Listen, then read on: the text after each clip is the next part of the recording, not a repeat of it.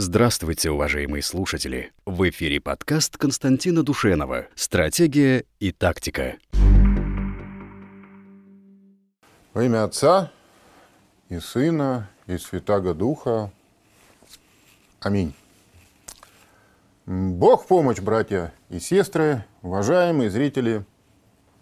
Здравствуйте. Вы смотрите нашу лучшую в мире провокационно аналитическую передачу «Стратегия и тактика».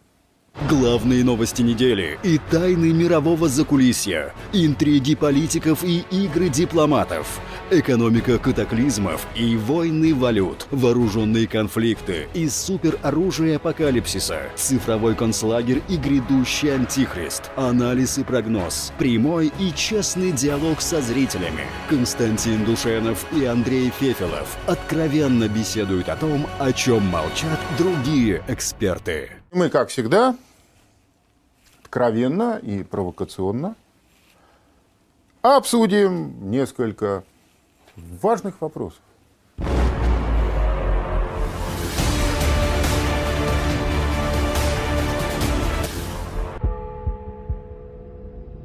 Итак, Андрей, значит, я вам предлагаю на выбор несколько тем, которые а, мне показались важными, так сказать, достойными и нашего, и зрительского внимания, и обсуждения. Итак, значит, тема первая, которую я для себя, так сказать, условно назвал, значит, Михалкова больше не будет. Вот Никита Сергеевич, наш а, любимый, а, всенародно, он а, снял два, значит, таких забойных выпуска своего «Бесогона», и этим, так сказать, навел шороху в этом, значит, э, кремлевском муравейнике и около кремлевском муравейнике, потому что первый, э, значит, свой бесогон он снял по поводу того, что вот Билл Гейтс, редиска такая, он, значит, со своей вакциной нас всех норовит загнать в электронный концлагерь. А когда после этого, э, по словам самого же Михалкова, значит, против него включили этот самый либеральный говномет, он вообще, значит, ушел э, с России 24, во всяком случае, временно, может быть, я не знаю, и решил сделать бесцензурный выпуск своего «Бесогона». И сделал этот выпуск, где там досталось и дедушке Познеру, и опять, значит, там Билл Гейтс всплыл, и всякое там, значит, шушера помельче, типа там всяких Паши, Паши Гусева, да, вот. А досталось даже, вот помните, может, как-то мы э, с вами, значит, обсуждали мнение Э, священника Максимова. Да. По поводу... Он, кстати, он по поводу меня грешного. На вас высказывал. наехал. Так вот мы тогда и обсуждали, да. Но я-то ладно, где я, где Михалков. А тут он еще... Ладно, он на меня... Он с дуру решил наехать еще на Никита Сергеевича. Почему так анемично? Да, на что, значит, Никита Сергеевич ему ответил, так сказать, по свой, в свойственной ему манере. Итак, значит, я предлагаю э, рассмотреть вариант того, что вот эти значит, выпуски Бесогона – это не есть как бы индивидуальное творчество Михалкова, что это есть еще некий, так сказать, сигнал. Я вам предлагаю конспирологическую версию. Да? А, вот есть две мощные группировки, одна условно патриотическая, другая либеральная, одна силовая, другая торговая. Да? А Путин как бы являлся таким а, смотрящим, он разруливал все проблемы и их как бы скреплял. Вот похоже, что кризис, связанный с коронавирусом, да, потому что Михалков откровенно как бы совершенно говорит о том, что это липа, что этот коронавирус, в общем, это в значительной мере, так сказать, а, оружие для промывания мозгов наших. Да? Вот все, что э, связано с этим коронавирусом и с кризисом, он настолько обострил отношения вот этих двух значит, э, кремлевских группировок, что это выплеснулось снаружи. И вольно или невольно, но Михалков выступил в качестве такого спикера одной вот из этих э, группировок. А в качестве символа другой группировки был избран, избран э, господин Греф, который вот на свою беду 7 лет назад на Петербургском форуме сказал, что как же мы этим быдлом будем манипулировать, если, значит, мы этому быдлу будем предоставлять информацию. Не надо ему предоставлять информацию, а то нам будет неудобно им манипулировать. Это первая тема. Так? Но а есть и важные международные темы, на которые я бы тоже хотел с вами поговорить. Вот, например, Значит, а Соединенные Штаты Америки вышли из договора по открытому небу. Извольте. Значит, старина наш, э, значит, Дональд э, Фредович Трамп э, заявил о выходе США из этого договора, причем в таких энергичных выражениях, свойственных его непоседливой натуре. И я предлагаю подумать, а зачем он вообще это сделал? Вот что это для нас значит? Понимаете? Вот э, смотрите, значит, Трамп, когда об этом высказался, он э, говорил так, как будто русские самолеты вообще, так сказать, день и ночь летают над Капитолием, над Белым домом. А ведь что-то такое было. Ну, не знаю, что там было. В общем, сам-то Дональд Фредович э, не производит впечатление человека, которому приходится по несколько раз в день бегать в бомбоубежище от русских бомб. Понимаете? Вот. Но, тем не менее, значит, он сказал, что э, этот договор открытого неба нам совершенно не нужен, мы его, значит, э, как бы это помягче, спустим в унитаз. А реакция России, она при этом была такая довольно, ну, как бы вялая, я бы сказал, такая анемичная. Ну, а, может быть, потому что наши, наши, так сказать, руководители, они э, как бы решили, что это особого вызова-то для нас и не представляет, да, типа там, ты особо, Дональд, не шали, а там, ладно, пусть, пусть будет как будет. Ну, блажит себе парень, не блажит, ладно. Ладно, как-нибудь разберемся. А, но, на мой взгляд, это не так-то все, так сказать, и просто. Потому что выход американцев из договора создает для них односторонние преимущества. Так?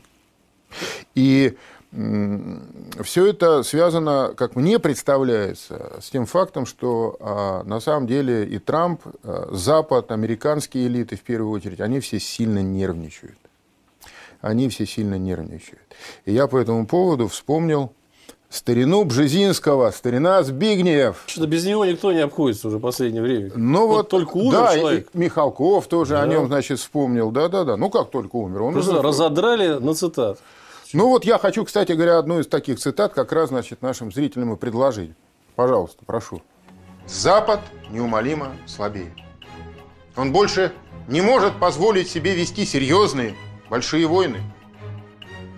Из нашего опыта мы должны понять, что применение военной силы влечет за собой непредвиденные последствия и, кроме того, очень, очень затратно. Мы больше не можем быть глобальным полицейским, потому что это приведет нас к банкротству, вызовет социальный взрыв и приведет к потере международной легитимности Соединенных Штатов Америки.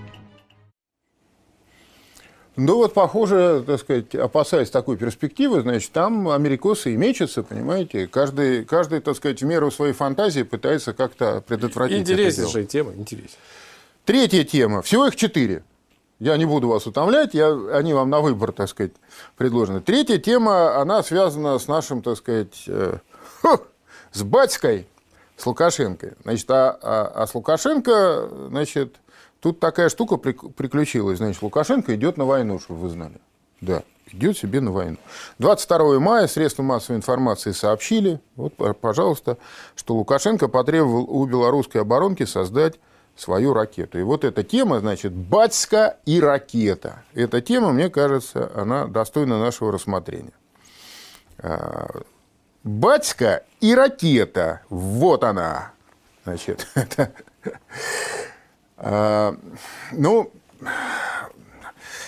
Лукашенко вообще, он известен, так сказать, своим ораторским искусством. Значит, э, он выступил и сказал, что э, Беларуси непременно нужна своя оперативно-тактическая ракета. Угу. То есть не просто какие-то там реактивные системы залпового огня, там, которые они у нас покупают. Нет, все должно быть свое. Значит, э, с дальностью полета более 300 километров. Значит, и вот шутки шутками, ну, мы так привыкли с, с иронией относиться к тому, что он говорит, да, но это очень серьезное заявление. Они вот сделали свой полонез – с китайскими ракетами. Теперь они хотят а, повторить китайский трюк. Китайцы покупают российское оружие, потом копируют его и делают сами. Уже, так сказать, под э, своими фирменными значками. Лукашенко то же самое хочет теперь с китайцами сделать. Взять и, значит, обелорусить китайские ракеты. Правда, китайцам это, по-моему, не очень нравится, но, тем не менее, факт остается фактом. Значит, э, возникает масса вопросов. Значит, зачем ему эта ракета, против кого он собирается ее применять. И тем более, э, поскольку походя, он э, еще пару, значит, ласковых слов сказал по поводу России, что вот Россия нам еще и полигон предоставить не хочет, мало того, что не продает Искандеры, да, значит, и прочее, прочее. Кстати говоря, испытывать эту ракету батька собирается в Саудовской Аравии. Вот, да. Ну, понятно, потому что нам это не особо надо, наверное. Ну, это наверное, очень интересная тема. Ну, вот три, но если есть еще уж Есть последняя, традиционная, ну как без нее? Без нее вообще никуда. Ну, э, наш коронавирус, любимый электронный концлагерь. Это, кстати, тоже шутки шутками, а он же набирает силу, да? Вот, например, а, очень интересный вопрос про эти злосчастные прививки, о которых теперь все говорят. Вот они, судя по тому, как развиваются события, у нас скоро станут принудительными. Э, 23 мая средства массовой информации сообщили, что Совет Федерации значит, разрабатывает законопроект, в соответствии с которым детей без прививок ни в школу не возьмут, ни в детский сад не возьмут. То есть вот уже, так сказать, как говорится, э, процесс пошел. Значит, э, зачем это делать, я не очень понимаю. Но мне-то грешному кажется, что вот э, вся эта кампания с пандемией, она убедила определенную часть нашей, так сказать, элиты, что этим дуракам, что не в паре, они все во все поверят, во все поверят. Вот, например, пожалуйста, кон- конкретный пример, который меня самого просто, так сказать, потряс. Вот Анна Попова, глава Роспотребнадзора.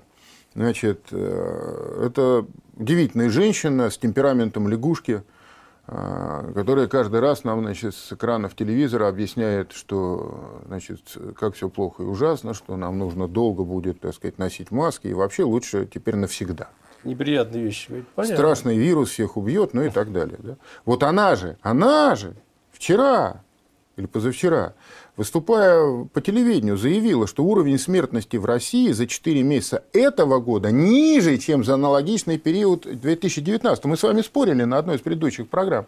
И вы мне приводили пример э, с сайта правительства Москвы. Вот, пожалуйста, все. Высший авторитет, глава Роспотребнадзора. Но тогда возникает вопрос, вы за кого нас держите? Если в 2020 году умерло народу меньше, чем в 2019, Обсудим. Обсудим. подождите, я сформулирую несколько вопросиков еще, если вы не Так, возражаете, так, да, так. так для этого обсуждения, да, то где тогда эта эпидемия?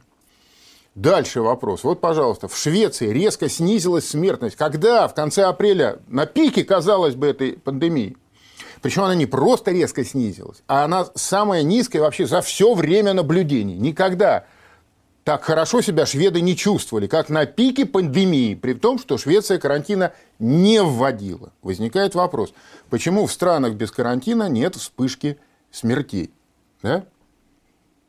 Почему эп- эпидемия вот этого ужасного коронавируса не влияет на общий уровень смертности?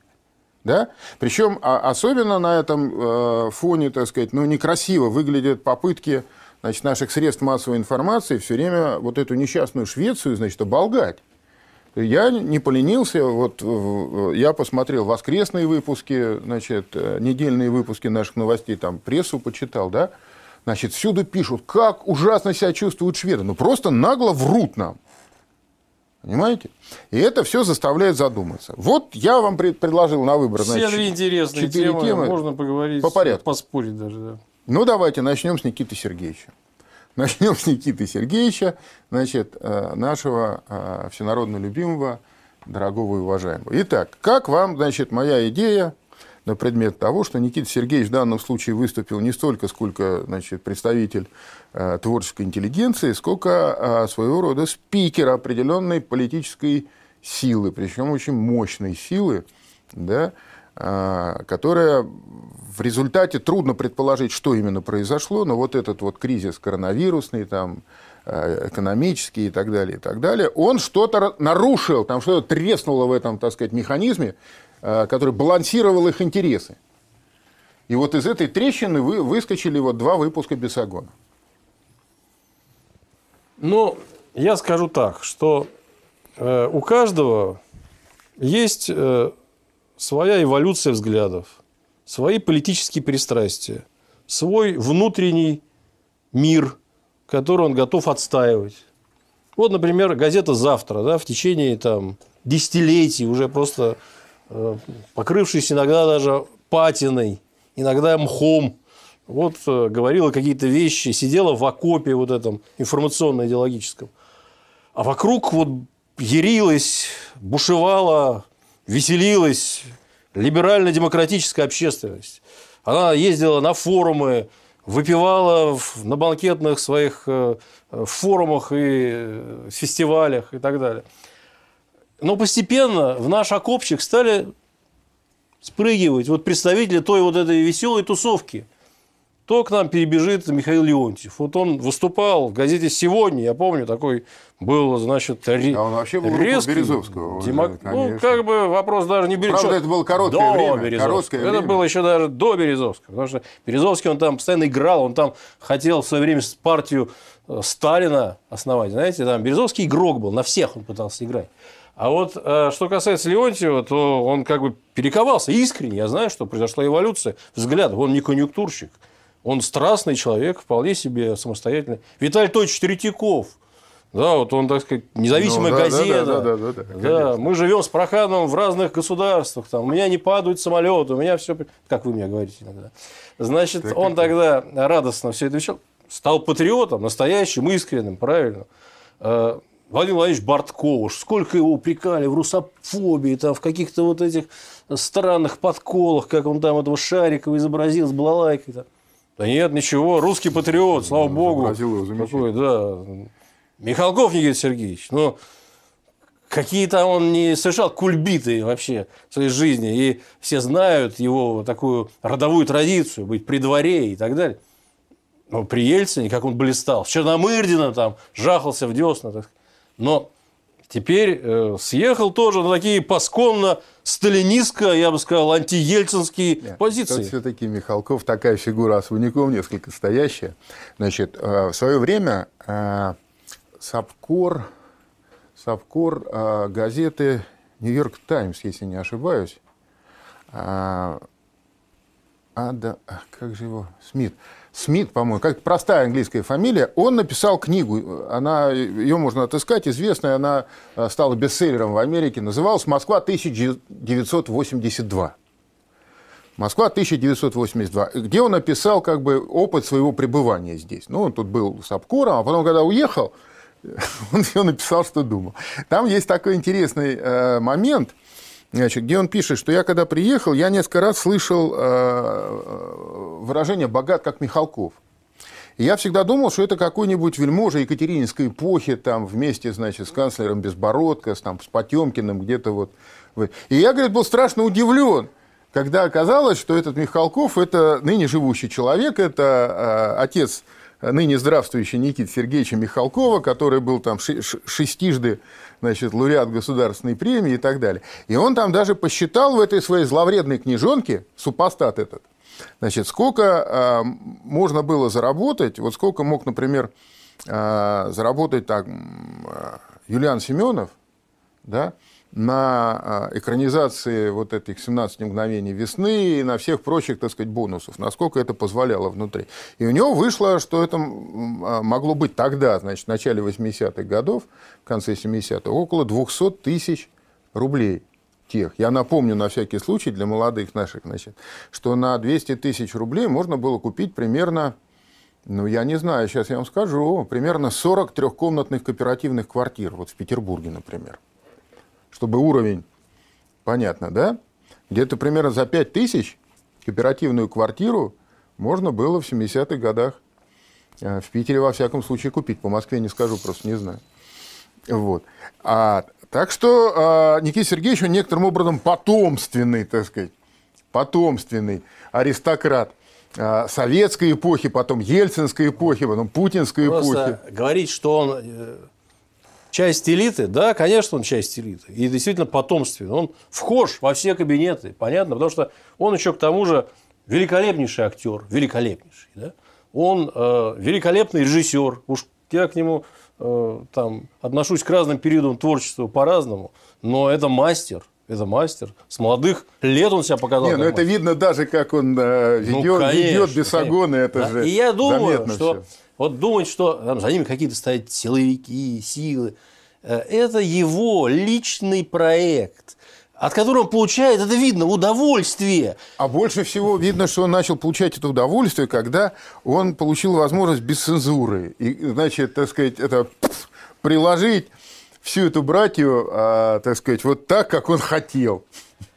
Не оглядываясь уже ни на кого и ни на чего. Но надо сказать, что там собрали-то просмотров. Действительно, вот я смотрю второй этот его а, Бесогон, там сколько, вот а, четыре дня еще не прошло, а он где-то 3,5 миллиона просмотров уже собрал.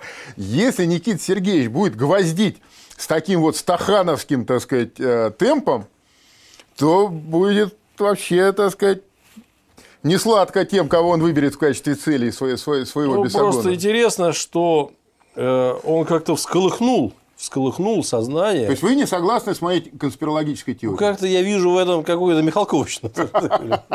Потому что э, все-таки, э, я повторяю, Жизнь устроена так, что если человеку нравится что-то делать, он это будет, он будет делать. делать. Конечно. А конечно. если его сильно попросят, не, сильно... а бывают счастливые совпадения, да? что ему нравится, а еще его сильно просят одновременно. Мне кажется, вот все наоборот. Сначала ему нравится, а потом уже его просят. Вот мне кажется, вот этот момент как раз сейчас вокруг Михалкова собра... собирает какую-то вот эту вот тайную явную силу. Вот сейчас, когда это прозвучало, выстрелило, стало таким мейстримом, но еще, кстати говоря, интересно, что э, насколько э, важно актерство в этой медийной профессии. Я об этом знаю много и наблюдаю разных людей. И сам я э, не обладаю этими актерскими данными. Но вокруг люди порой, умея э, правильно выстроить фразу, правильно создать образ, даже иногда ничего не произнося интересного и важного, а просто на себя нагнетая вот эту вот харизму, так сказать, а, ну, продвигаются в медийном плане. И, кстати, тот же Познер. Это же пустой, как жбан человек, совершенно пустой. Он э, абсолютно банален, абсолютно пуст, неинтересен. Но так как он, он, он снимает... Этим, он этим и ценен? Нет, он сним, он, как он снимает очки и говорит, Волков впадает в Каспийское море.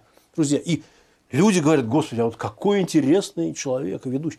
Но а Михалков уж сам Бог велел, потому что он, ну, актер, который умеет перевоплощаться. Он, это не какой-то Познер, опять же, который только очки снимает и одевает. Что вы скажете Богу, да, так далее. Вот это вся ерунда. А значит, а он может стать одновременно вот этим э, таким слюнявым попом, сказать, и вот мне, мне освящение. Он его спародировал, мгновенно убил сразу так сказать, назвал его там молодостарцем и припечатал. И это благодаря искусству, благодаря того, что он может влиять на людей, благодаря своему потрясающему актерскому искусству. Вот вы меня разочаровали. Не лично а вы, вы а вот как вот бы ваша вот позиция. Представьте, как вот красиво было бы, какую можно было бы схему построить замечательную, что вот с одной стороны есть, так сказать, условный список Собянина ну или список Грефа. Но, по-моему, даже лучше список Собянина, потому что Греф, он давно известен, а Собянин – это такая восходящая звезда, которая вдруг выпрыгнула на фоне этого коронавируса из градоначальников в политике. Не знаю, будет ли он там оставаться, какие там у него личные по поводу этого претензии. Да? И вот этот вот, условно говоря, список Собянина. А с другой стороны, значит, ему противостоит список Михалкова. Какой простор для конспирологии. А вы, так сказать, все тут обрушили, все мои построения конспирологические.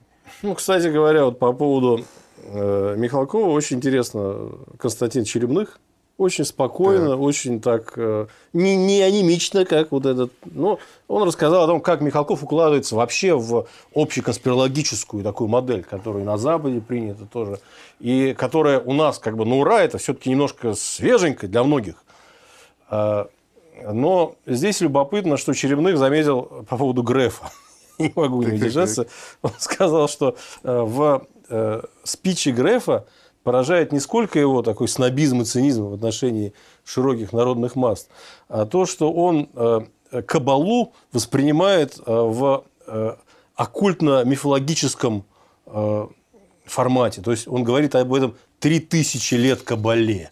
Так сказать, Просто все люди, которые обладают рациональным знанием позитивистским, они никогда не скажут, что Кабале 3000 лет. Это э, такая вот чисто каббалистическая шняга, которую пытаются они а, на себя. А сколько лет? Ну, как Знаете, это... да, что а, каббалисты как считают, что э, истоки Каббала, они какие, да? Что помимо... Э, той мудрости, которой был облечен Адам в раю, Господом Богом было еще передано ему некоторое тайное знание. Тайное знание. И вот это тайное знание, сохранившееся у Адама даже после изгнания из рая, оно положило начало Кабале. Так что ей не три тысячи лет, ей семь с половиной тысяч вот, лет по библейскому календарю. Он обличил себя как бы вот, каббалистом тем самым. Он не просто сослался на Кабалу. Ну да, а так а это известно, что он поклонник этого дела. Но, э, возвращаясь э, к Никите Сергеевичу, вот все-таки говорить о том, что он является э, значит, неким новым политическим деятелем, который выдвинут этими мощными тайными силами, силовиками. Если бы это было так, как было бы здорово, что есть какие-то мощные силы, э, силовики, которые имеют некую э, повестку дня, идеологическую, пропагандистскую и так далее. И уж наверняка они бы давно бы постучались бы в телеканал «День», ну, если они такие мощные, почему бы нет, сказать, ребята, давайте выстроим единый фронт. Нет, ничего такого нету. К сожалению, я могу сказать открыто, откровенно. Э, наверное, я э, тем самым даю врагам надежду на какую-то победу, продвижение. Но, к сожалению, пока этого нету. Есть э, пока такие единичные прорывы, попытки что-то сказать, высказать. Иногда это облекается в довольно странные формы. Вообще мы очень сильно мифологизированы. Весь мир – включая Грефа, включая Михалкова, меня, вас, я прошу прощения. Мы находимся внутри своих информационных пузырей. И эта проблема очень серьезная. Я бы хотел в конце эту этого проблему, часу это, обсудить. Эту проблему еще Кант поднял, и он же ее решил. Что нас окружают вещи в себе. Понимаете? Поэтому, строго говоря, человеческий разум вообще к истинному познанию не способен. Мы оперируем исключительно явлениями, сущностями, мы оперировать просто не можем, потому что мы не, не приспособлены для их восприятия. Так что здесь я с вами, пожалуй, а, и соглашусь. Но мне кажется, что в любом случае, да, а Михалков, поскольку он, ну уж простите за простоту выражения, трется в известных, так сказать, сферах и кругах, он же вельможа. То есть он как бы человек, причем потомственный вельможа, да, то есть человек, не занимающий никаких официальных постов, но постоянно присутствующий э, в разных там, так сказать, вот этих высокопоставленных тусовках. Вольно или невольно он, он а, все равно транслирует. Я совершенно уверен, что если бы вот то, что он сейчас говорит, он бы в той или иной форме не слышал и не обсуждал самыми разными, наверняка весьма высокопоставленными людьми, он бы никогда эту тему не поднял никогда бы эту тему он не поднял. Потому что он бы не стал тем, а, что он есть, и а, папа его не стал бы тем, что он есть, если бы а, они не научились виртуозному искусству да, уклоняться исключительно вместе с генеральной линией партии. Мне кажется, он может себе позволить уже в его возрасте, с его статусом не уклоняться Никуда, ни в какую да? линию, кроме как просто ну, пороть, что ему на душе, как бы, ну, нет, а я, и так далее. Я, если, бы, если вы правы, ну что ж, может только порадоваться. Ос- особенно, когда только он, порадоваться особенно, когда он сказал, Паша Гусев, Паша, мы же выпивали с тобой, да, дружок. Да. Но какая разница, с кем он вообще выпивал в своей жизни? Я думаю, что если этот список составить, может быть, там Билл Гейтс где-то из прошмыгнет в этом списке. Просто такая зловещая, мрачная фигура, как Павел Гусев, на который просто негде ставить пробы. Да? Да, да, Значит, да, и э, вот этот охотник. Да, у меня статья была э, с авторстве с Александром Брежневым «Зверская охота». Рассказано было, как они вообще охотятся этот Гусев, он в суд тогда не подал на нас, кстати. Это, значит, э, мрачная фигура андроповского призыва, самый такой. Э, и вот э, Михалков тут рассказывает, как он выпивал. Э, вот, мне кажется, Никита Сергеевич еще больше сейчас погрузится в этот дискурс, и мы ждем от него еще больших таких прорывов. Ну, там вообще, я так полагаю, что если дальше, так сказать, копаться э, вот в этом э, игуана, игуана, игуанадарии, да, э, э, я не знаю, серпентарии, рептиларии, как, как угодно. На дерьме, Да, ну хорошо. Тогда я вам предлагаю, значит, за неимением а, а, конспирологических теорий а, в этой области переместиться в область международной политики. Да? Значит, американцы вышли из договора по открытому небу. Значит, э, Трамп сказал, ну, у нас с русскими, с Россией отличные отношения, но они все время нам врут и все время нас обманывают, поэтому я выйду Вот если они справятся, предложат нам что-нибудь такое хорошее, может, мы тогда войдем обратно или новый какой-нибудь заключим. А смысл в чем? Значит, договор был заключен в 1992 году, а реально заработал только через 10 лет, в 2002 году. 34 страны. 34 страны. В чем смысл? Значит, каждая страна имеет право, а, имеет квоту на определенное количество полетов над территориями других стран.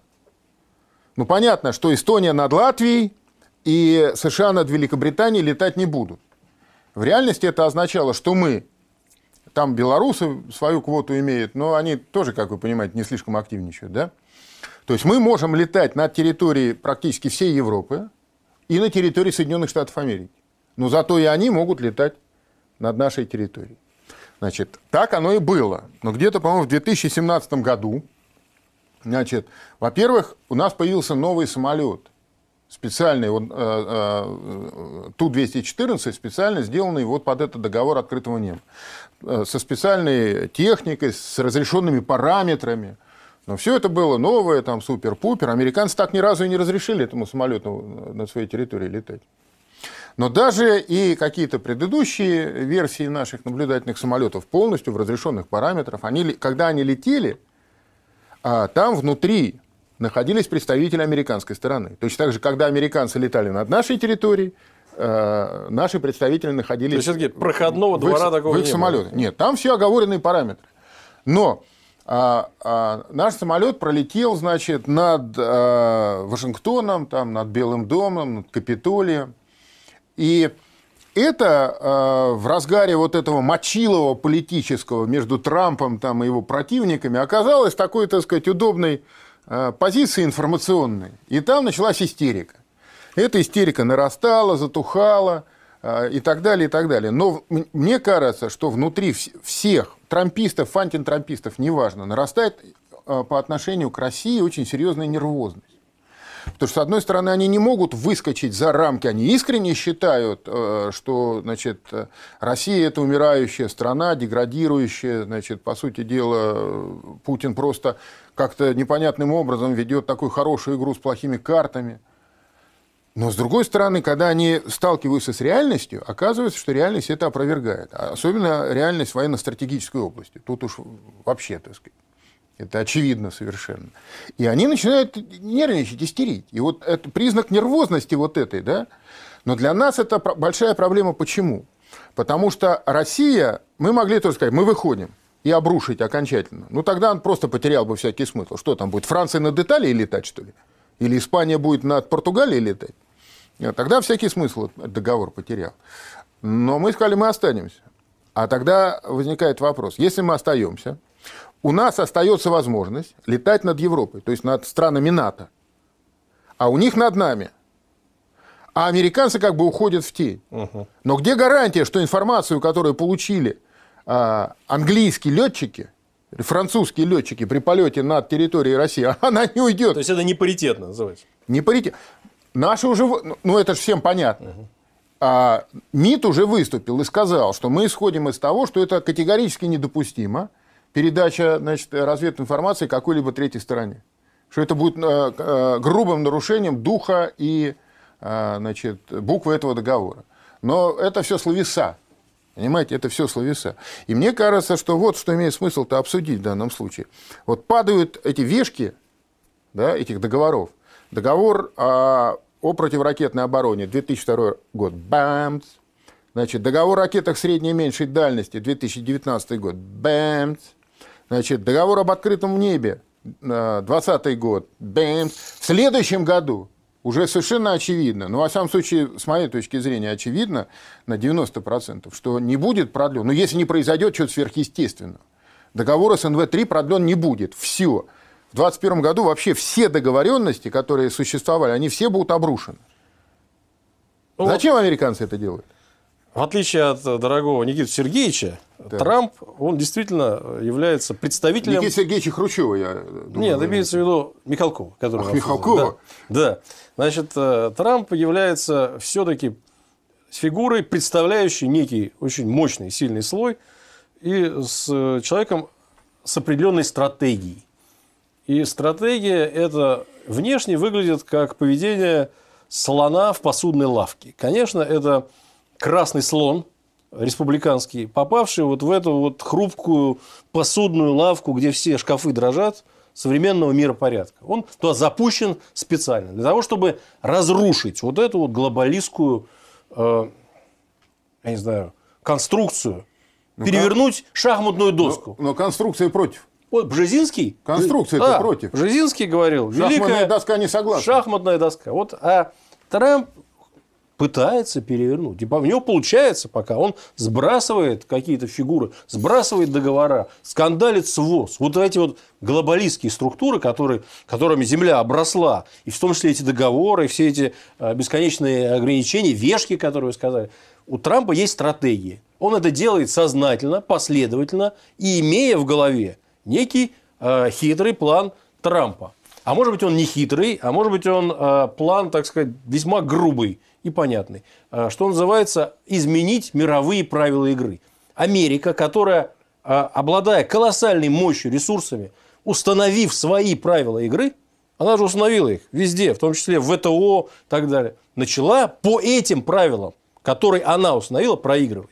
Вот, так я как раз хочу вам сказать, они начали рушиться. И мне кажется, что они вот эти договора э, рушат, исходя из чего? Вот весь вопрос в том, только правильная эта посылка или нет. А посылка следующая. Мы должны разрушить все, чтобы сбросить все путы, которые... Когда мы были сильными, мы могли обращать себе это на пользу. И ограничения, которые накладывали на нас эти договора, они не играли против нас. Теперь мы стали слабыми, мы слабеем. Мы не можем себе позволить брать на себя никакие ограничения, поэтому нужно все разрушить. Но дело в том, что когда они это все рушат, они, а, так сказать, а, кормят хаос. И этот хаос, он, значит, становится все более прожорливым и все более агрессивным. И ослабевшая Америка не сможет сдержать этот хаос. Она, в конце концов, и сама будет им поглощена, и весь мир в этот хаос обрушит. Но это старая, добрая стратегия американская. Управляй хаос. Уходи, уходя, все поджигай. Не-не-не, это, извините, это за океаном. Не на своей территории. Да, да, да. Не на своей. А у них-то хаос теперь на своей территории начинает, так сказать, собирать жатву. Ну, во всяком случае, вот эта идея, что это видно, опять же, по э, торговым всяким отношениям и ситуации с Китаем и ВТО. Да, ВТО было построено специально для того, чтобы создавать э, правильные для Америки условия, удобные, выгодные в этом международном разделении труда. Китай, оседлав эти методы, оседлав эти способы, использовал то же самое ВТО в своих целях и начал выигрывать. И дело даже не в том, что Америка слабее. Усиливаются конкуренты Америки. Китай, и в какой-то степени, не в экономической, конечно, к сожалению, но в какой-то степени Россия. И это создает для Америки огромное количество сложностей. Вот если говорить про военно-стратегический момент, Россия, несомненно, здесь играет роль. Если говорить про чисто экономический, Китай. Значит, соответственно, э, давайте все перевернем. Давайте изменим снова правила игры под себя. И вот в этом основной посыл трамповской политики. Для того, чтобы изменить, надо вот все перемешать, а потом говорят, ребята, а теперь будем играть по новым правилам. Снова. Вы знаете, вот я сейчас слушал вас, и мне пришла в голову мысль, что главным, так сказать, э, проводником, вернее, нет, не проводником, главным а, сторонником, а, если хотите, подражателем вот этой стратегии, мы сейчас все тут перемешаем, доску перевернем, вот в нашем ближайшем окружении, является как раз батька Лукашенко. Вот мы говорили по поводу э, его этой замечательной, так сказать, мысли о том, что им необходимы ракеты, потому что, значит, Россия э, э, с ними, так сказать, недостаточно вежливо обращается и вообще не продает, и полигон не, не дает. Но ведь это то же самое. То есть вот на своем каком-то хуторском уровне, да, но что делает Лукашенко? Каждый раз, когда ему что-то не нравится, он переворачивает доску. Ну, правда, доски несравнимы по масштабам, да, у Лукашенко и у э, Трампа. Но батька каждый раз свою досочку переворачивает, впадает в истерику, точно так же, как вот, ну, Трамп, просто у Трампа это получается так как-то более, более по слоновьему, да, у Лукашенко это получается скорее там тяв-тяв. Но один к одному. один к одному. Мне что-то не нравится, я переворачиваю доску, впадаю в истерику и заявляю своим партнерам, давайте с нуля писать всю эту ситуацию. Разве не так? Ну зачем ракета, скажите? Кого он будет эту, против кого он будет применять ее? Значит, все случилось... Совершенно очевидно же. Против в 1991 кого? году. Да что вы. Да, развалился что СССР. И таким образом возникли э, не только формально, не только сначала и формально, а потом по существу независимые республики. И вот начинается вся эта история. Э, так называемая игра в независимость, незалежность. Если мы независимые, то мы должны ни от кого не зависеть и э, никому не подчиняться. Потому что мы сами с усами в данном случае в прямом, в переносном смысле. И э, есть же пример Ким Чен Ына, да? Кореи Северной, допустим. Она всех посылает так далее. Иногда прикидывается, значит, э, опасными сумасшедшими. К ней просто не подходит. Иногда она, значит, э, делает технологический прорыв, от чего все садятся просто что называется, на заднее место и смотрят, как ракеты корейские бороздят просторы стратосферы. Значит, и э, возникает, э, возникает соблазн вот такой, оказаться в некой невесомости, такой невесомости. Да? Кстати говоря, ведь э, вот этот ненавидимый всеми проклинаемый Янукович, он же попытался своими вот этими хитрожопыми действиями как-то вот реальную независимость Украины. То есть он то там, то сям. Вот бывает же момент, когда ну, так, самолет падает, там невесомость ну, возникает. Этот опыт, он, так сказать, для батьки оказался не впрок. Этот ну, пример, да? Понятно, что батька находится в том же самом... Не, не удалось подружиться с Россией. Значит, вопрос. Кто в этом виноват? Это вопрос открытый. Нет, подружиться можно было бы. Не удалось, так сказать, подключиться за даром к российским ресурсам. Вот что не удалось. Нет, но дело в том, что для нас это трагедия то, что происходит там с батькой. Это трагедия. Может быть, часть вины лежит на России и на российском руководстве. Вообще, когда происходят вот такие вещи, распадаются союзы, отношения распадаются, то э, виноваты всегда две стороны.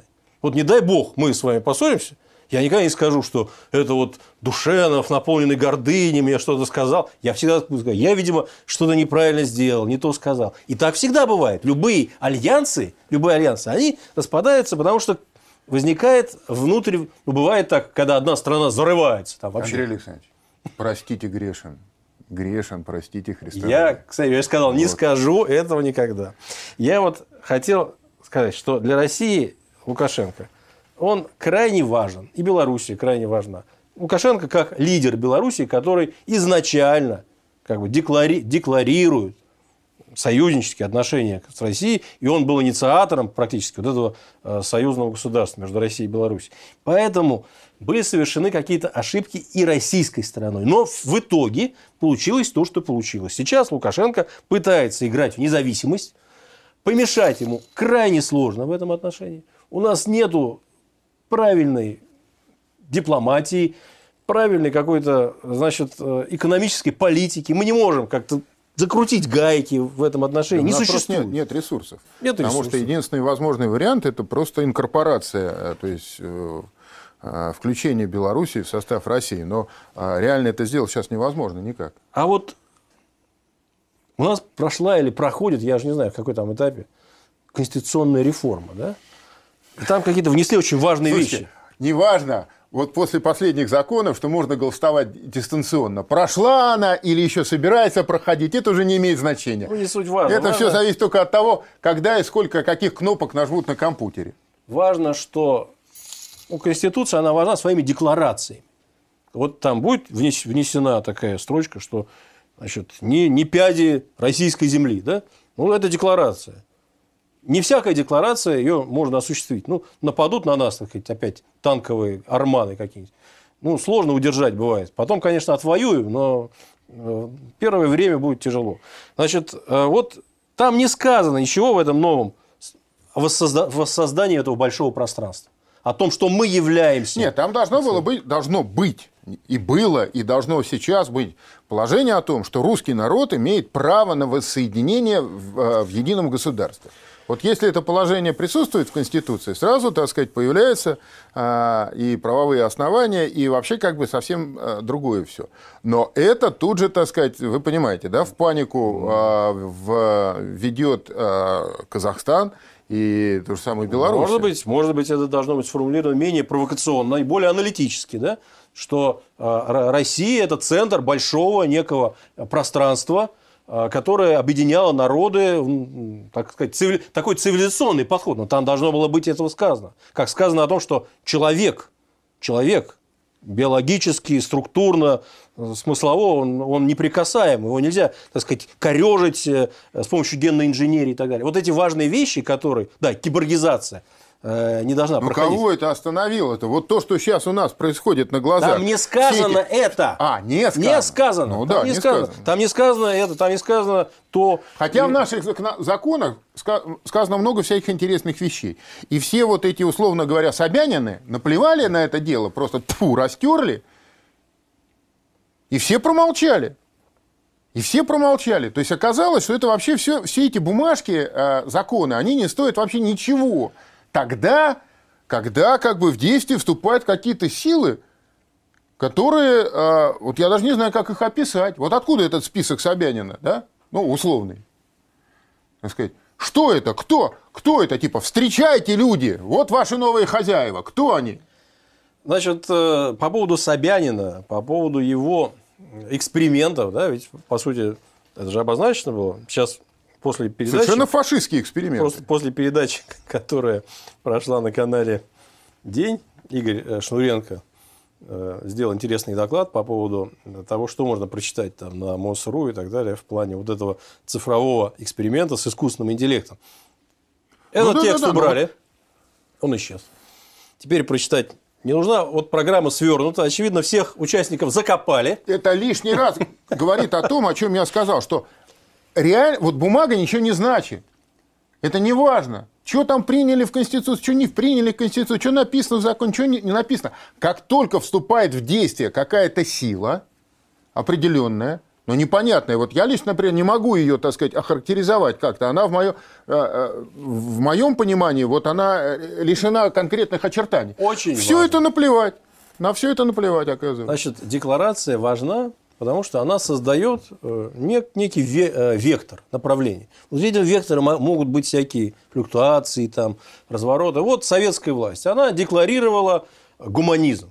Она декларирует, что человек э, является в основе меры всего и так далее. Так далее. Она, как бы да. эта идея, она от А до Я прошла. Бывали разные от расхождения. Там, какой там гуманизм, когда шла война, да, когда были там заградотряды, меры жесткие и так далее. Но тем не менее, вот блокадный Ленинград, ну, все знают, как вот, детей спасали прежде всего. Это было самое главное. Значит, если бы там другие были бы идеологии, там сейчас, допустим, агрессивного индивидуализма, который в 90-е годы, да, из всех щелей говорили, что главный индивид, попробуй, так сказать, себя сам, попробуй этот мир на зубок. Если бы такая идеология была бы у государства, ничего этого бы не делалось. Кстати, был спор по поводу церквей, в прошлый раз, там, что в блокадном Ленинграде работали церкви, там, несмотря на артобстрелы. Вот я, кстати, тогда еще обратил внимание, конечно, слово сочетание работали, церкви не работают. О, хорошо. церкви, это, я, да. это, это я тогда, так сказать, э, неправильно сказал. Конечно.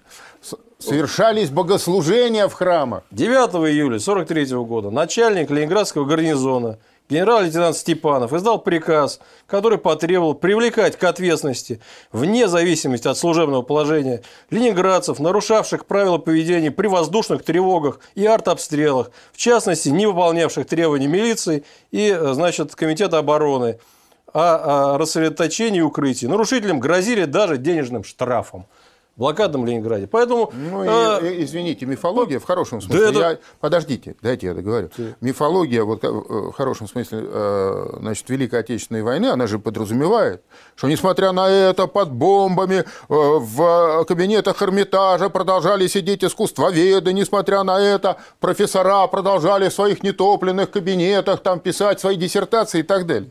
Так что... Я могу сказать, я... что советская власть ответственно подходила к этим вопросам, не разрешала сидеть в недобренных кабинетах вот этим самым искусствоведам, если шли артобстрелы и бомбежки, в том числе и прихожанам храма, закрывали храмы на замок, поскольку в этот момент жизнь э, грозила, опасность для жизни была для этих людей и так далее. Значит, я и... не могу, к сожалению, не ответить.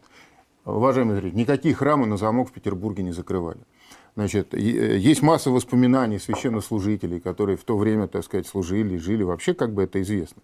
А вы, Андрей, конечно, поклонник таких сильных образов, но еще раз, никто храмы на замок Я вам сейчас в блокадном Петербурге не закрывал. зачитал постановление. Которое ничего, там ни про замок ничего не сказано, ни про храмы вообще ни одного слова нету. Естественно, все учреждения. Понятно. Потому что храмы как учреждения Понятно. тоже. Они, Понятно. так Вот сказать, вы по личному вы лично видели, как, как закрывали на замок? Нет, естественно, когда уходили все из храма, их закрывали на замок, на всякий случай. Да? Я просто уверен, что это было. А не- вы, вы считаете, что может быть такая ситуация, что стоит пустой закрытый храм, и ни одного человека там нету? Да, такая ситуация может. Когда бомбежки, если это грозит э, штрафами, грозит санкциями, потому что большевики с ними не забалуешь. Тогда это не Собянин. Да, сказать, они, да. конечно, они Поэтому- штрафы. Вы тут да. прочитали страшное Да, дело. они да? штрафовали, Ну, денежные конечно, штрафы. И конечно, также, и также они Да, они в подметке Собянину не годятся, арестовывали. получается. Потому что Собянин тут навел шороху. Ну ладно, хорошо, давайте не будем мы, так сказать, в очередной раз по этому, по этому поводу спорить. Значит, а, я просто хочу сказать, что вот все эти безумные планы, да, которые сперва были, а потом они, значит, исчезли, причем совершенно э, человеконенавистнически, я уже даже не говорю, что богоборчески очевидно, да, это просто человеконенавистнически, совершенно фа- фашистские, они имеют прямые аналогии, прямые аналогии, да, так сказать, в, в, э, идеологии Третьего рейха и его, так сказать, э, руководителей. И все это совершенно спокойно там, значит, присутствовало и никаких э, вопросов не вызывало. А, Вот мне, например, как верующему человеку на этом фоне, у меня еще дополнительный шок имеет место быть, связанный с тем, что те а, а, значит, э, пастыри, которые должны были защищать свою паству, да, и архипастыри, да, они ее предали просто, напрямую предали, да, предали Христа, который сказал, что я, я есть пастырь добрый, пастырь добрый душу свою за овцы полагает. И их поставил, чтобы они спасали не тела, не туловища наши, а души наши. Они это все презрели. Значит, я, это, я не хочу сейчас вступать в дискуссию по этому поводу. Я просто хочу сказать, что много разных шоков. Ну, это имеет ваше место быть. мнение, да? Это Ну, естественно. естественно, Я, поскольку это говорю я, Да, да, то да, это да, и да, есть да, мое да, мнение. да. Вы говорите, там, от лица, может, некого сообщества, оно есть. Я говорю Многие лица- считают, многие считают, как, но еще больше людей считают, как я, что разумное поведение... А э, еще значит, больше да, на Земле, вот если мы срав- сравним, вообще еще больше на Земле людей Вообще ничего не вообще считают. Христа не знают. И Вообще- вообще отвергают его существование. Из, из 9 миллиардов человек, которые на, на, на Земле живут, да, христиан вообще, даже формальных христиан меньшинство. А из этого формального меньшинства, тех, которые реально живут этим, еще меньшинство. Так что э, это давайте мы с вами оставим. Я просто вот э, к чему хотел ваше внимание привлечь. К тому, что э, значит, вот это произо- э, то, что произошло в целом, оно положи- э, породило, вот как у вас была статья в газете «Завтра», множество расколов разных, да, в самых неожиданных местах. И а, религиозный аспект вот этой проблемы, он а, породил раскол там, где, честно говоря, его а, меньше всего можно было бы ожидать.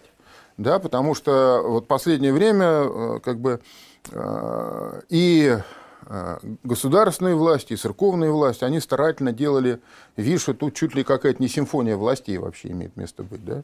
Ну, я предлагаю посмотреть на эту тему э, видеосюжет. Мировая закулиса готовится к решительной битве за мировое господство. Антихрист уже на пороге. Тайное мировое правительство, похоже, готово объявить о своей власти открыто. Пандемия коронавируса спровоцировала в современном мире стремительное ускорение многих политических и духовно-религиозных процессов, которые скоро могут до неузнаваемости изменить всю нашу жизнь. Одним из ярких признаков наступления новой эпохи стало резкое обострение религиозно-государственных противоречий даже в тех странах, где они традиционно веками были самыми дружными и теплыми. Так, 19 мая митрополит Черногорско-Приморский Амфилохий заявил, Президент Черногории Мила Джуканович проповедует сатанинскую церковь и хочет превратить Черногорию в демоническое сатанинское объединение. Безбожники, отрекающиеся от крещенной Черногории и всех своих предков, черногорцев и сербов, хотят создать свои сатанинские церкви. Это богоборческий антихристов путь гонителей Христовых, путь древних иудеев, распявших Христа, путь безбожников времен коммунизма. Основывать свое будущее на таком пути может только тот, кто лишился ума, кто одержим сатаной. Власти необходимо вернуться к вековым ценностям своего народа. 20 мая православная церковь Молдавии, являющаяся составной частью Московского патриархата, пригрозила премьер-министру страны Иону Кику, что перестанет возносить молитвы о властях, если не будет снят запрет на общественные богослужения в храмах, наложенный из-за эпидемии коронавируса. В обращении Синода Православной Церкви Молдавии к премьеру, в частности, говорится «Своими запретительными мерами вы ударили по нравственным и религиозным основам собственного народа, по своим собственным гражданам, к которым отнеслись как к бесправной массе избирателей, которыми вы привыкли манипулировать. В этих условиях мы оставляем за собой каноническое и моральное право исключить вас из поминаний во время общественной молитвы в храмах.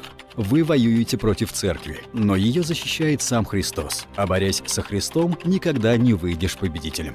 Кроме того, Синод Православной Церкви Молдавии резко выступил против использования эпидемии коронавируса как предлога для тотального принудительного вакцинирования, которое на деле может обернуться тотальным введением микрочипов миллионам людей. Архиереи заявили, мы имеем информацию о грядущем введении чипов в организм человека через вакцины. Необходимо заявить, что вакцинация представляет собой опасность микрочипирования или попадания в организм человека посторонних устройств. Общество во многих европейских странах протестует против обязательного использования вакцин, особенно вакцины против коронавируса COVID-19, потому что оно рассматривает их как путь для глобальной системы Антихриста. Мы обеспокоены возможностью ввести в тела людей микрочипы, чтобы затем контролировать их с помощью технологии 5G. Человеком, ответственным за создание такой технологии микрочипирования посредством вакцины и позволяющей вводить в наш организм наночастицы, которые затем реагируют на волны, передаваемые устройствами 5G, и позволяет системе дистанционно управлять людьми, считается Билл Гейтс. Религиозные деятели бьют тревогу во всем мире. Так, в начале мая премьер-министр Израиля Беньямин Нетаньяху спровоцировал настоящую бурю среди религиозных иудеев, заявив на пресс-конференции. «Мы готовы к применению новых технологий, которые ранее еще не применялись. Технологии, которые находятся в рамках новых законов. Это новые методы, которые мы сейчас обсуждаем. Я разговаривал с руководителями нашего технологического отдела, чтобы найти и применить все виды новых инструментов, которые есть у Израиля. После этого Равин Амнон Ицхак, имеющий в Израиле многие тысячи последователей, заявил «Я расскажу вам, что стоит за этим заявлением Нетаньяху. Он притворяется, будто не знает, что все уже запланировано. Но он является членом Глобалистского совета по международным отношениям и знает, что будет вторая волна коронавируса, чтобы заставить всем ввести вакцину. Технология эта уже существует, и правительство Израиля намерено использовать микросхемы и датчики, чтобы контролировать население и порабощать его. План состоит в том, чтобы заставить всех сделать прививку, а тех, кто откажется, объявить преступниками. Цель состоит в том, чтобы подготовить будущее поколение к проекту Билла Гейтса. А Равин Даниэль Ассор из Иерусалимского института Янара заявил, Нетаньяху перешел красную черту. Он установит датчик на каждого человека в Израиле и начнет с детей в школах и детских садах. Вспомним библейскую историю о том, как Исав продал свое первородство Якову за чечевичную похлебку. По сути, Нетаньяху также продал народ Израиля закулисному мировому правительству. Такое беспрецедентное и уникальное совпадение мнений православных архиереев и иудейских раввинов, пожалуй, самая лучшая иллюстрация того, насколько серьезно сегодня наше положение, как велики угрозы всему человеческому роду. Лучше других это прокомментировал ректор Минской духовной академии, архиепископ Новогрудский и Слонимский Гурий. В беседе с журналистами он сказал, Такого история еще не знала. Сегодня насаждение духовного беззакония приближает последние времена огромными темпами. Все признаки этого налицо. Нам все думается, что это о далеком будущем говорится. Но это будущее уже стало настоящим. Итак, главный вопрос текущего исторического момента звучит следующим образом. Позволим ли мы под прикрытием так называемой коронавирусной угрозы проводить над собой бесконтрольные человеконенавистнические и богоборческие эксперименты? Позволим ли мы поместить нас в пресловутый электронный концлагерь? Или все-таки найдем в себе силы для противодействия этой сатанинской мировой закулисе, деятельно готовящей пришествие Антихриста и коррумпированным госчиновникам, бездумно исполняющим решения своих закулисных хозяев? Мы русские. С нами Бог. Господи, благослови. Вот э, я знаю, Андрей, что вы с некоторой иронией, я тут не, не, не собираюсь никаких претензий предъявлять, да, но относитесь э, с некоторой иронией тем аспектам вот этой э, позиции, которые вы считаете, так сказать, перегибами. Да? Чипирование через прививки. Ну, чипирование через прививки, нет. Ну, а, а почему нет? В чем тут проблема-то? Видимо, есть какая-то проблема. Ну, для меня, как бы, мои, нет, мои знания. Технологи... Нет, технологически это возможно, это же никто не отрицает. Что можно через там, иглу вводить какие-то значит, микро Э, механизмы в человеке. Это же очень нанороботы, это же так все модно. Это же, понимаете, когда, пока это говорится о том, что нам нанотехнологии, нанороботы, они нам помогут построить новый мир, освоить космос, дальние планеты, они двинут человеческую цивилизацию на невидную раннюю высоту, это все воспринимают нормально.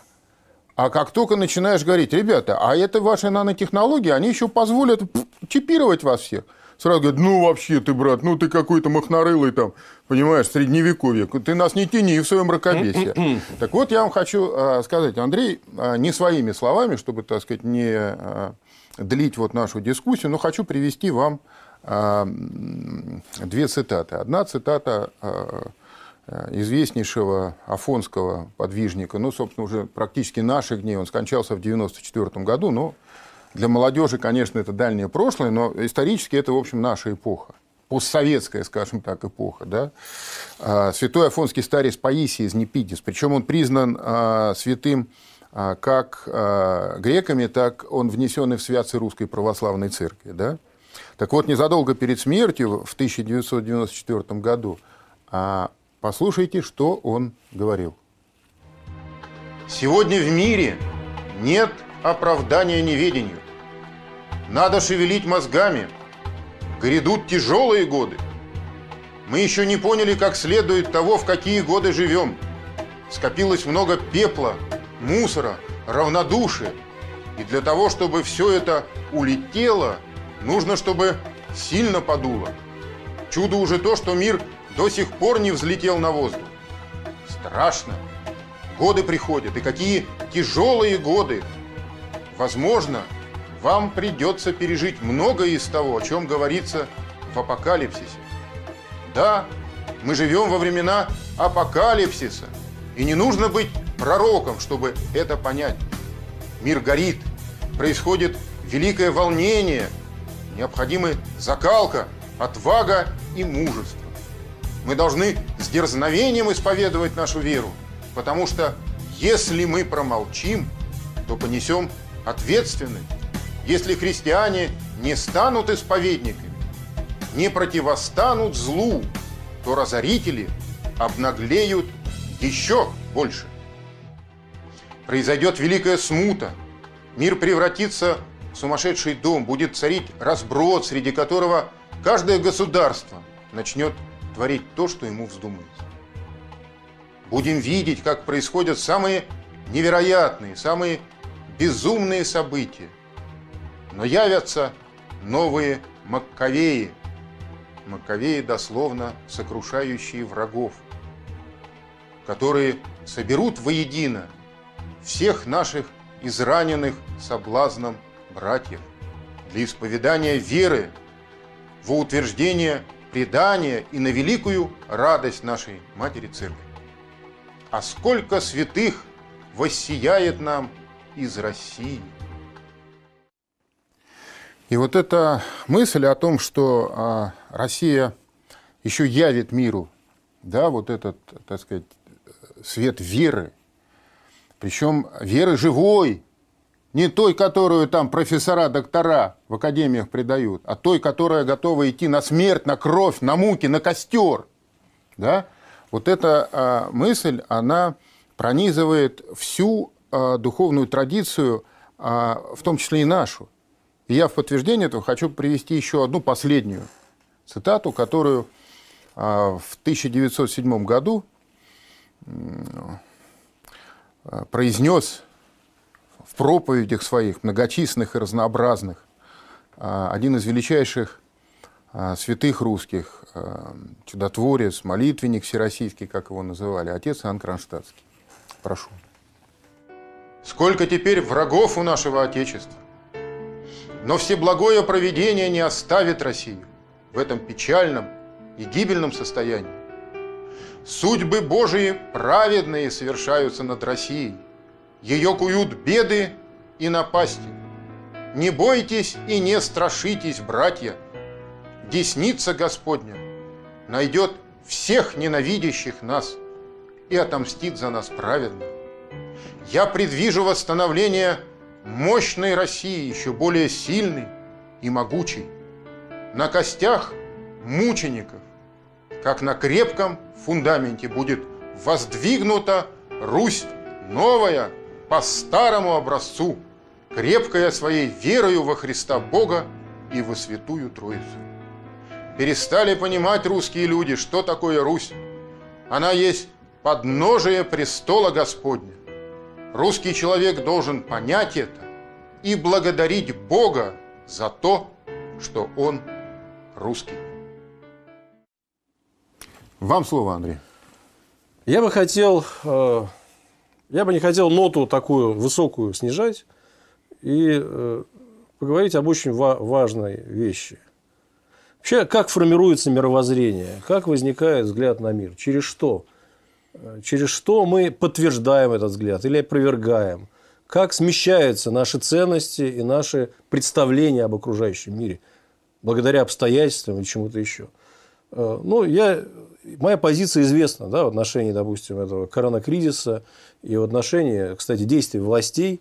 Вот этот самый Сергей Семенович Собянин, да, которого э, ну, ненавидели либералы на протяжении последних этих э, лет, прошлого десятилетия или сколько он там власти, они визжали, когда он снес ларьки какие-то э, несчастные, они его обвиняли во всех смертных грехах, а теперь он умудрился выбесить всех патриотов, да, вот такую вторую часть? Ну, благодаря тому, что вот он является человеком, который продвигает эту цифровизацию. Процесс крайне неоднозначный, наполненный опасностями и большими вопросами, которые постоянно задает канал День. Но интересно просто, как люди позиционируют себя в отношении вот этой вот реальности. Я не зря Собянин упомянул, поскольку он действительно стоит в центре вот этих обсуждений. А После того, как я показал репортаж с братского кладбища в Диулино, где похоронено 10 монахов, огромное количество было отзывов э, наших зрителей, э, очень скептических. Так сказать. Они разделяли даже вашу точку зрения, что, возможно, их э, отравили, или вы ее так привели в качестве просто расхожей, я не знаю, специально. Например, мне написала женщина такую вещь. Конечно, коронавируса не существует. Это миф. Но все-таки странно, удивительно, почему сразу же умерло 10 монахов. Это обязательно надо расследовать. Там, по-моему, 9 все-таки. Нет, 10, 10, 10, это я и показал 10. Собственно, 10 и э, монахинь, в, к сожалению, в Дивеево почили. Но я хотел сказать о другом, о том, что э, вот этот взгляд определенный, он имеет место быть. И я вначале очень сильно как бы, ну, включался в это. Я пытался кому-то что-то доказывать, показывать. Даже вот съездил туда специально. Но со мной произошла такая история недавно. Э, моя знакомая, которая вот относится, с одной стороны, к такой фундаменталистско-православной среде, а с другой стороны, она утверждает, что э, пандемия или вот этот болезнь, вспышка носит характер э, абсолютно выдуманный, информационный, навязанный там, внешними силами она заболела коронавирусом. Она прошла через э, вот эти все горнила, ужасные, тяжелые. Она была в больнице, то есть получила осложнение. Она видела страшные случаи. Слава Богу, она выздоровела, вышла жива и здорова. Я позвонил ей спросил, как ты себя чувствуешь, все ли нормально. И она мне сказала, никакого вируса не существует это вранье. Меня отравили, меня заразили эти силы. И я понял, что вот этот процесс, о котором в 2007 году еще написал книгу Игорь Ашманов, наш вот этот вот э, гуру цифровой, создание информационных пузырей зашел очень далеко в обществе. По сути дела, человек, обладая неким изначальным мировоззрением, изначально, изначально имея некие вешки, да, маркеры, там, вот, допустим, там, что-то произошло, и он это накладывает на свою картину мира. Он сейчас имеет возможность подтвердить эту картину многократно и из многих источников. Поскольку информационный выбор колоссален. Да? Телевизор говорит одно, YouTube-каналы третье, книги говорят четвертое. И можно картину мира сформировать любую под себя, поскольку слишком велико многообразие этих информационных пузырей. И вы можете, конечно, московскую власть э, проклинать из-за того, что она э, продвигает антихристовые цифровые реформы. Такой взгляд возможен, я согласен. Вы можете э, проклинать ее за то, что она надела намордники, как говорят на москвичи, и не благодарить за Собянина за какие-то организационные действия, допустим, которые в Москве провел. Ну, москвичи вообще люди такие. -то. Вы можете не благодарить Путина, власть, потому что власть заведомо для многих плоха, и что бы они ни сделали, это всегда ужасно. Вы можете благословлять Лукашенко, который, кстати, недавно заговорил о пандемии, слово пандемия, он сказал, что никто не доказал, что пандемия будет, но мы должны к этому готовиться ко второй серии, да, так сказать, второй волне. Но суть не в этом. Суть в том, что э, важно то, что в России, в Москве произошло чудо. Я хочу призвать всех, кто э, скептически настроен, кто говорит о том, что коронавируса нет, все это вранье. Тем не менее, поблагодарить Бога за то, что ни Собянина, ни Путина, никого, ни даже врачей, которые там боролись, помирали. 117 наш друг Леонид Болотин опубликовал этот синодик. А благодарить Бога за то, что в России по каким-то причинам, там конспирологическим, мистическим, из-за Сталина, который вел там в свое время э, прививки от туберкулеза, что-то еще, произошло чудо. Не случилось то, что случилось в США. Не уходило по две с половиной тысячи в день на тот свет. А всего за три месяца это случилось. Мы выходим из этого состояния с разными впечатлениями, с разными какими-то внутренними э, идеологемами, с обидами где-то, где-то с, э, со страхом, возможно, кто-то. Но все, кто обладает каким-то таким вот внутренним чувством, вы должны благодарить Господа Бога за то, что у нас в этом смысле все хорошо. Россию каким-то образом Господь прикрыл. У меня все. Слава Богу за все.